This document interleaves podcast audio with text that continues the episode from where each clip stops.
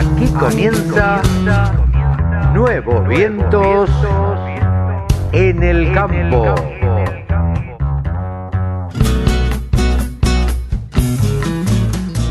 Hola, hola, hola, hola, ¿cómo les va? Buenos días, buenas tardes, buenas noches. Aquí estamos en una edición más de Nuevos Vientos en el campo por la radio del campo. Hoy tendremos un programa bastante movidito, no, no muy, muy largo, pero sí hablaremos con gente de México, sí hablaremos con eh, seguramente, seguramente con Mónica Ortolani, también vamos a hablar con Federico Santangelo, que dio una charla el viernes por la mañana eh, para un montón de periodistas, hablando del COVID y hablando de lo que tiene que ver con la carne. Así que tendremos un programa bastante, bastante especial. No me quiero olvidar de que hablaremos con un señor que está presentando algo de la empresa Espidagro. Así que no se muevan, quédense ahí que ya arrancamos una edición más de Nuevos Vientos en el Campo.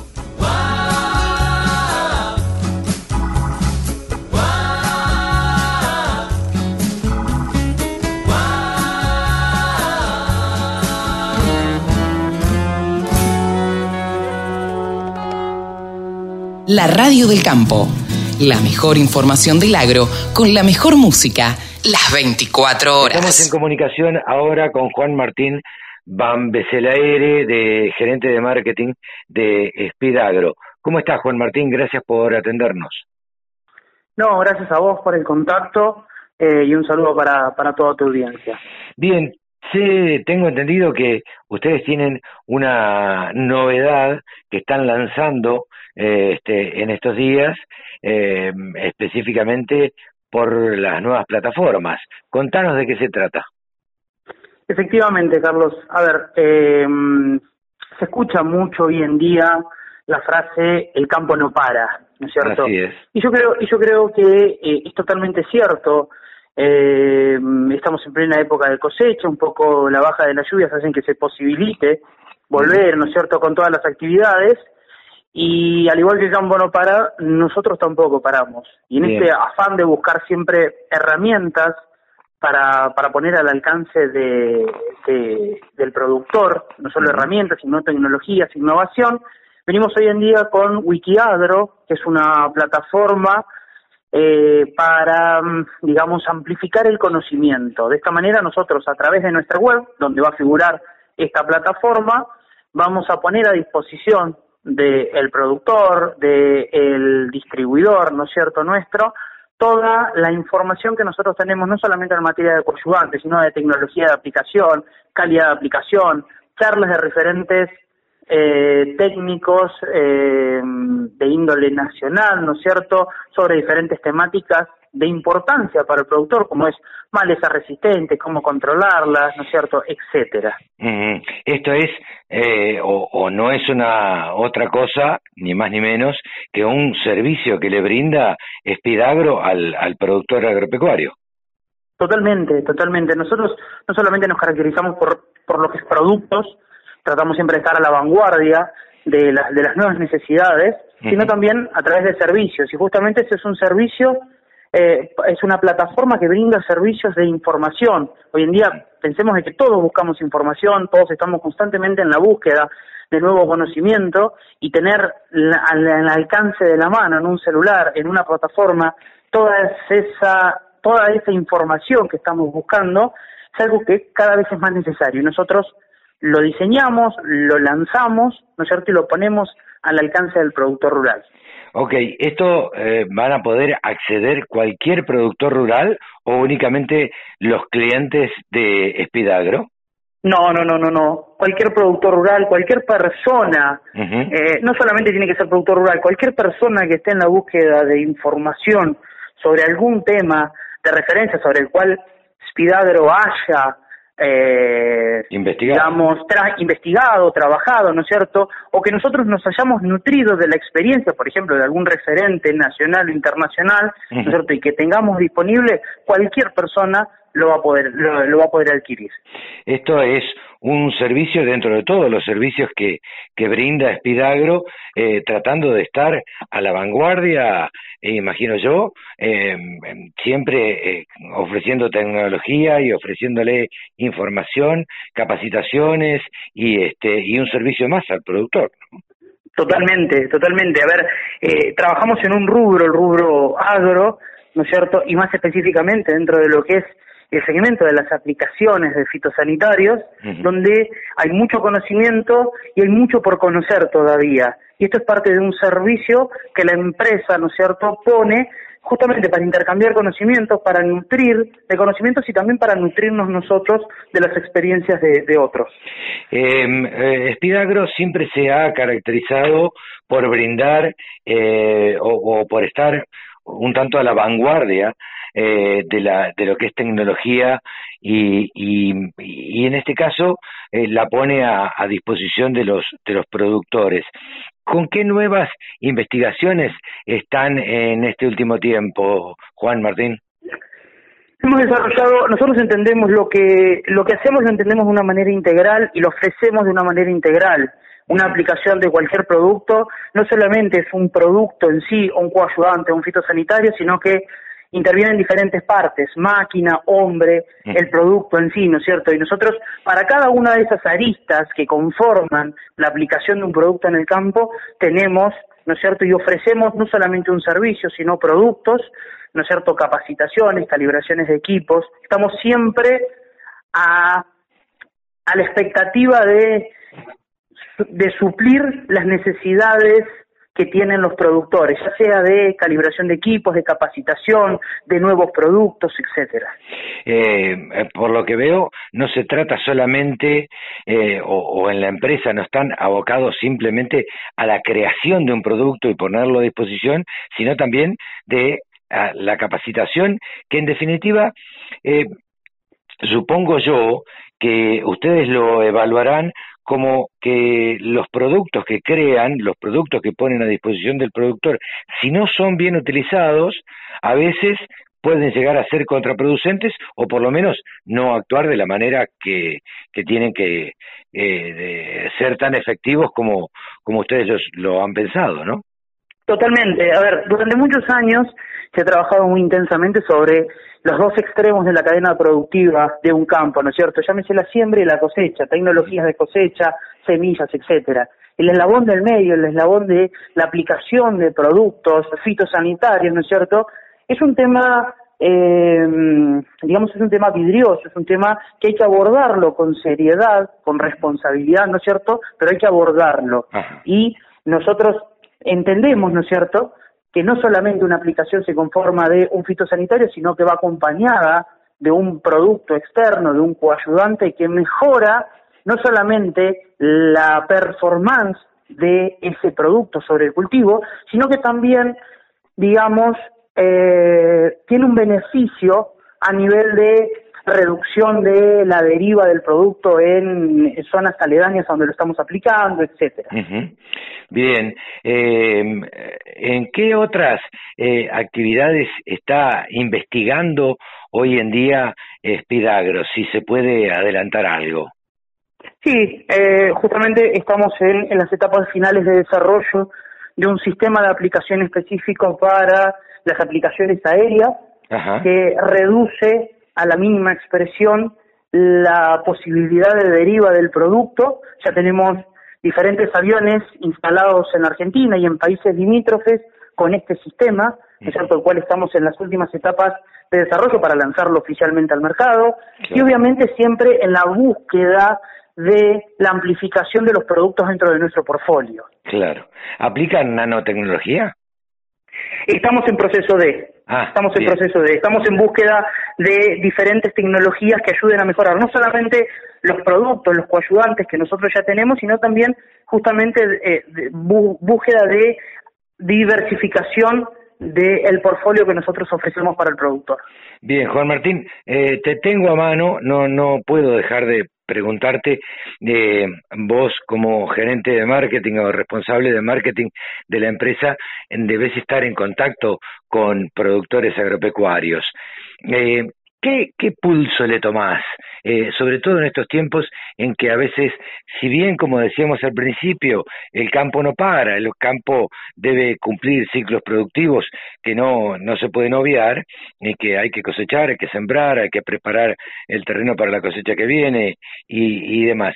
¿Qué pulso le tomás? ¿Cómo, ¿Cómo lo ves al productor este, en estos tiempos, más allá de la preocupación del coronavirus y demás, que son temas que, que obviamente nos ocupan este, y debemos cuidarnos y demás. Pero ¿cómo, cómo lo ves eh, respecto de su ánimo, respecto de, de, ser, eh, a ver, ¿cómo te diría? Positivo pensando en el futuro. ¿Cómo, cómo lo evaluás? Mira, Carlos, eh, el productor argentino es históricamente un, un pensador positivista, ¿no es cierto? Hemos pasado diferentes crisis, ¿no es cierto?, desde el punto de vista del agro a lo largo del tiempo y el productor siempre continúa apostando al agro, siempre continúa apostando a sembrar, más retenciones, menos retenciones, son a veces situaciones coyunturales que dependen de la situación económica, del gobierno, ¿no es cierto? No vamos a entrar en ese análisis. Sí es algo que eh, se ve que es el, el productor es un pensador positivo por naturaleza y es un es una es una persona ambiciosa en el buen sentido de la palabra porque constantemente independientemente de la situación coyuntural del momento de lluvias no lluvias retenciones no retenciones es alguien que sigue invirtiendo no es cierto y no solamente invirtiendo porque sigue sembrando sino también porque va en la búsqueda de productos que sean más specialities productos que eh, sean más completos, con mayor tecnología, realiza mayores niveles de inversión, y eso es lo que se ve a lo largo del tiempo. Bien, te agradecemos muchísimo, eh, Juan Martín, eh, porque nos has dado un, panorama bastante completo de lo que van a, lanzar y de tu visión o de la visión de, de la empresa, en este caso de Spidagro, este, de cómo de cómo está en este momento el, el productor agropecuario. Así que eh, agradecemos tu, tu amabilidad y, y bueno, y nos volveremos a encontrar en cualquier momento. Gracias a vos, Carlos, y un gran saludo. Ni bien podamos salir de esta, de esta cuarentena, estaremos, claro, estaremos charlando o encontrándonos en, en algún evento. Eh, totalmente, totalmente. Te agradecemos muchísimo. Juan Martín Bamba Becelaire, gerente de marketing de Spidagra. www.laradiodelcampo.com La radio que te acompaña a las 24 horas. Y ahora estamos en contacto eh, desde México con Hugo Castellano, un periodista cordobés radicado en México, para que nos cuente a ver cómo están eh, viviendo allá la situación. Un gusto saludarte, Hugo. Hola, Carlos. El gusto de saludar a la radio del campo, la gente que escucha la radio a través de Internet en Argentina y en el mundo. Un cariño, un saludo muy especial desde Guadalajara, en Jalisco, en México, volviendo aquí con un par de comentarios y un par de referencias informativas. Hugo, la verdad es que no podemos dejar de preguntarte cómo, cómo va el tema de coronavirus en México, cómo se vive esto en ese país, concretamente el panorama integral de la pandemia. Sí, Carlos, el tema del coronavirus, el tema COVID-19 ha impactado a nivel global este 2020 en todo, eh, en absolutamente todo y en todos. En la salud humana, en las actividades eh, esencialmente económicas, educativas, recreativas, en la industria, eh, en, toda la actividad comercial. En México obviamente no es la excepción, hay más de mil casos oficialmente eh, detectados sobre el final eh, del mes de marzo y el inicio del mes de abril. A propósito de esto de las fechas, hay en México desde fines de marzo y hasta el último día de abril eh, una restricción total de actividades denominadas aquí no esenciales que no tengan que ver con la provisión, por ejemplo, de alimentos o la provisión de medicamentos. Eh, los bancos trabajan eh, pero de una manera muy restringida se han eh, abierto eh, ya posibilidades que existían de manera precedente de hacer operaciones por teléfono, hay más posibilidades de desarrollarlas, hay posibilidades de hacer varias de esas operaciones también a través de cajeros, pero la actividad presencial en los bancos por ventanilla está muy reducida, está notablemente reducida y solamente pueden entrar grupos de personas separados por una distancia de más de un metro y medio. Eh, en la actividad fabril, por supuesto, hay preocupación. Eh, en todas las actividades no esenciales hay preocupación. Las cadenas de cines han cerrado ya hace un par de semanas acá en Jalisco, una ciudad, la segunda ciudad más grande de México, que ha tenido una paralización muy notoria, muy significativa. Eh, no hay cuarentena aquí en Jalisco, pero eh, la convocatoria del gobierno a quedarse en casa ha sido muy amplia, eh, muy significativa y la actividad comercial ha tenido una reducción muy fuerte. O sea, hay gente que por propia iniciativa ha ido cerrando negocios no esenciales. La medida se ha endurecido un poco más en estos últimos días con el conocimiento de aplicación de multas para aquellos que tengan negocios no esenciales eh, abiertos. es una ciudad que eh, tiene una reducción, Guadalajara me estoy refiriendo, eh, muy fuerte, son más de 5 millones de habitantes, es muy difícil parar una ciudad con estas dimensiones. Y en ese contexto igualmente se ve poca gente en la calle, estamos todos en casa y tratando de sobrellevar esto durante un largo mes en el que eh, no va a haber, insisto, mayores actividades. Es un poco el reporte del tema coronavirus en, en particular, cómo se vive aquí, aquí en México con, con mucha preocupación también con un grado de responsabilidad diferente al de otras latitudes, quizá por lo que ocurrió hace más de 10 años aquí, eh, cuando México fue epicentro de un tema eh, de virus también, y creo que ha quedado una enseñanza, un aprendizaje y también mucha preocupación respecto de aquellos eh, tan difíciles días que se vivieron en México en el año 2009. Eh, un, pantallazo muy breve de cómo el coronavirus se está viviendo aquí en México con también enormes interrogantes sobre qué va a pasar hacia adelante y cuánto, fundamentalmente cuánto, Carlos, va a durar esta situación. ¿Cómo está impactando allá en México eh, esto de la pandemia en la actividad agroalimentaria? El abordaje de este programa es, es, es eh, sí, sí, por supuesto, de temas agroalimentarios. Yo te puedo decir que hay dos o tres elementos de la actividad agroalimentaria muy claves como noticia para destacar. El primero es que eh, a nivel general en México eh, se está buscando garantizar el abasto de alimentos. La actividad agropecuaria, la actividad agroalimentaria en general, se la considera esencial. Esto eh, se ha difundido mucho, especialmente en estos últimos cuatro o cinco días, y es un elemento clave porque el campo no se detiene, no se ha detenido aquí en México, sigue la tarea de los productores en distintas zonas rurales.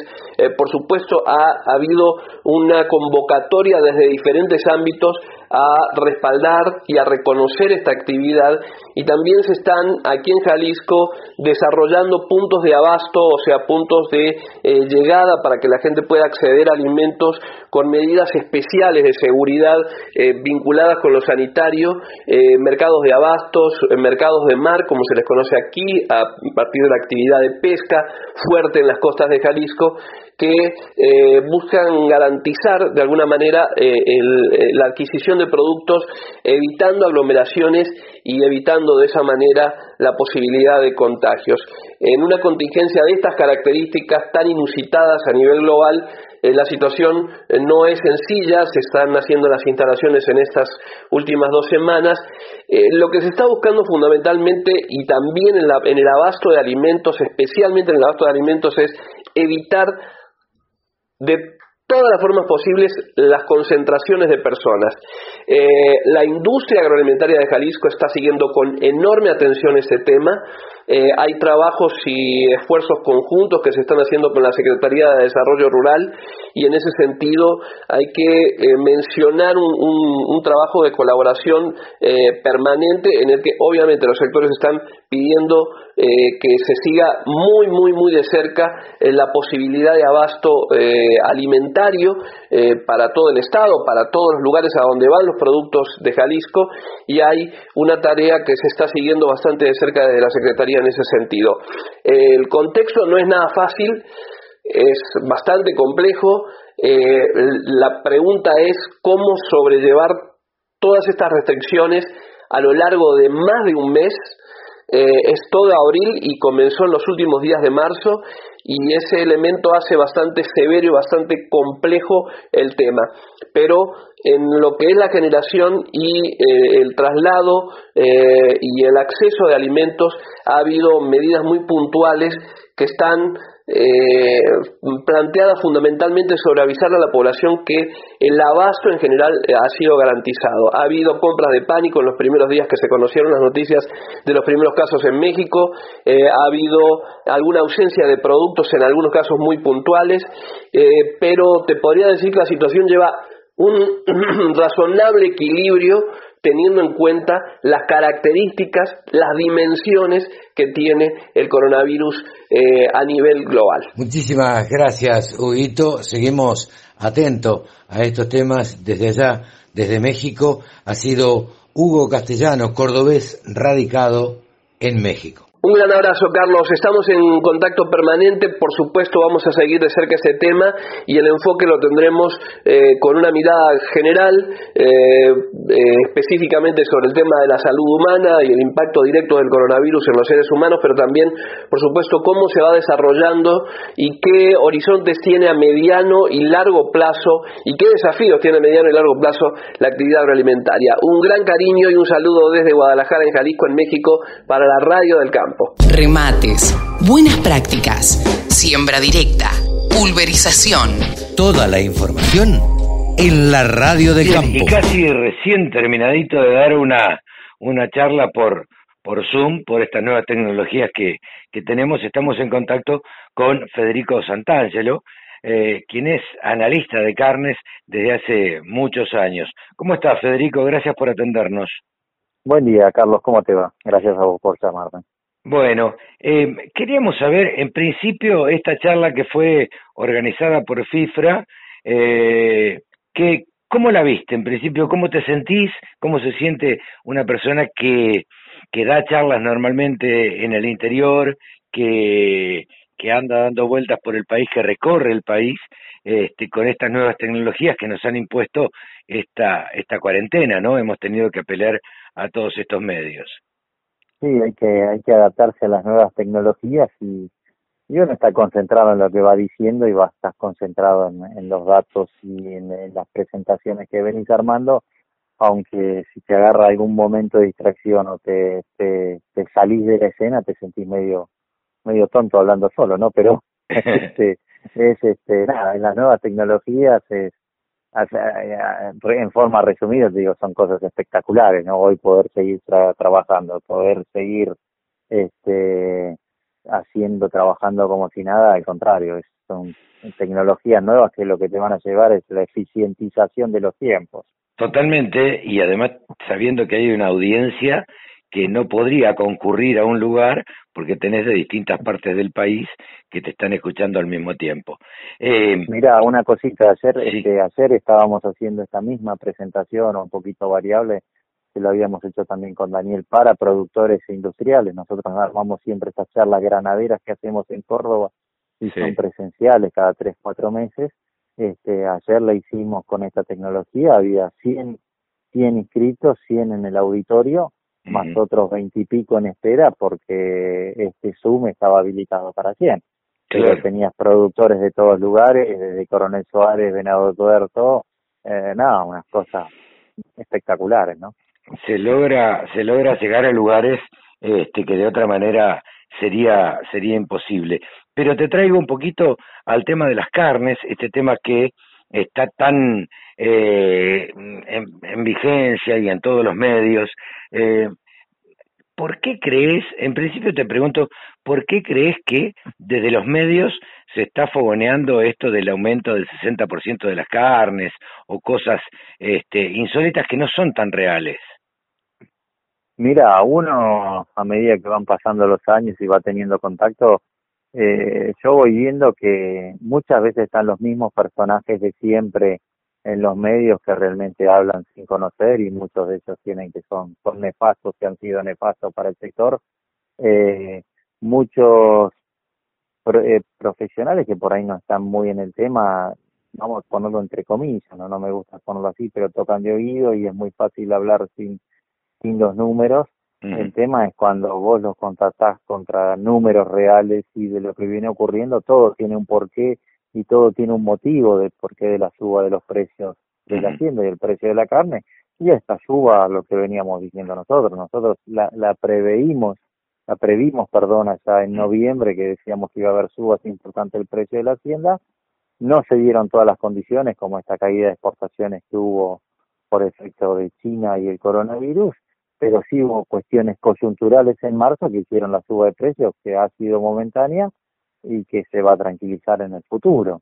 Yo, eh, recuerdo que, que, en los informes de eh, periódicos que hacen ustedes desde Agroideas, eh, haber leído, como decís vos en noviembre, que pronosticaban o, o, o veían que en enero o febrero la carne iba a aumentar y estaba así el efecto de China o el efecto eh, de la, de la eh, crisis porcina, eh, pero todavía no estaba el coronavirus. Este, a esto se le suma, eh, tiene este otro condimento, ¿no? Que, que se cerraron la frontera de China. Sí, mira, nosotros, eh, a ser franco, te digo que pensábamos que el precio de la hacienda y de la carne iba a subir más. Este, si hoy me decís a mí, eh, en mi interior pensaba que el novicio iba a estar alrededor de 120 pesos tranquilo, hoy está en, en 100.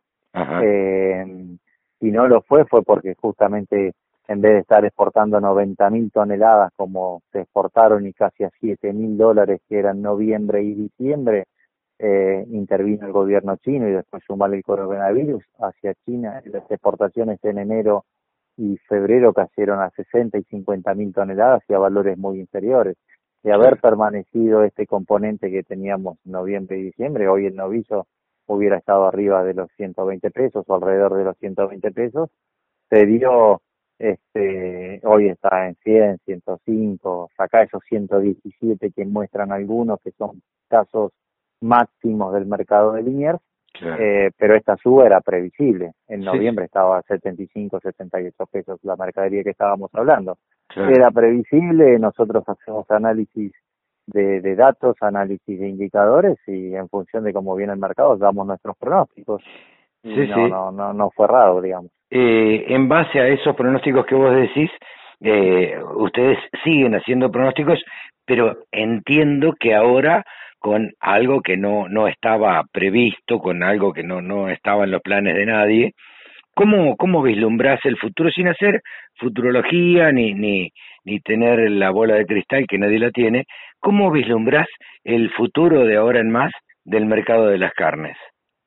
Mira, el análisis que nosotros hacemos es que desde julio en adelante los niveles de faena son los más altos de los últimos 10 años. Es decir, convenimos con alto nivel de faena a un promedio de un millón doscientas mil cabezas desde mm. julio en adelante, salvo la de marzo, que por cuestiones puntuales de coyuntura cayó un poco porque hubo paro del campo, muchas lluvias, muchos feriados, coronavirus, etcétera, etcétera, etcétera, cayó a un millón noventa mil, un millón cien mil cabezas, va a haber un volumen de oferta importante de carne para ser volcado en el mercado. Siempre nosotros decimos que el mercado absorbe todo lo que vos le volcás, compra todo, pero ajusta por precio. Claro. Siempre. Entonces, si volcás mucho, el precio se tranquiliza, si volcás poco, el precio sube. Eso es una norma. Entonces, eh, avisoramos, la, la clave de lo que puede llegar a ocurrir acá es lo que va a pasar con China. Si China va a tener un volumen importante de exportaciones, podemos estar en, en, en, en valores razonables y en valores que pudieran llegar a subir un poco, no avisoramos grandes subas, si China no absorbe y no exporta, y estamos hablando de exportaciones de 300, 400 mil toneladas, vamos a ver una tranquilidad de precios de acá del futuro, porque el mercado interno hoy va a haber una crisis económica que recién está empezando. Ya veníamos de una crisis con esto del coronavirus, va a haber una, una merma de la actividad económica, de la circulación del dinero, de falta de escasez de dinero, que va a ser importante y, el consumidor no va a estar en condiciones de absorber, eh, va a haber mucha mercadería que se vuelque en el mercado y con un bajo poder adquisitivo, entonces vamos a observar una tranquilidad de precios para pasar un frío invierno, como dijimos ayer. Sí, sí. Eh, la verdad que fue muy clara tu exposición eh, frente a los periodistas eh, y, y, la verdad que claro como siempre. Así que te agradezco muchísimo. Volveremos a molestarte, como lo hacemos habitualmente, para que nos des un panorama de lo que desde Agroideas ustedes proponen o analizan eh, en el mercado de, de carnes. Así que te agradezco mucho, Federico, y nos estaremos viendo en cualquier momento. Cuando vos quieras, Carlos, a tu disposición y muchas gracias por, por llamarme. Un abrazo grande, gracias. Un abrazo, hasta luego. Hasta luego. Bien, y hasta aquí hemos llegado. Esta fue una edición más de Nuevos Vientos en el Campo en Cuarentena por la Radio del Campo.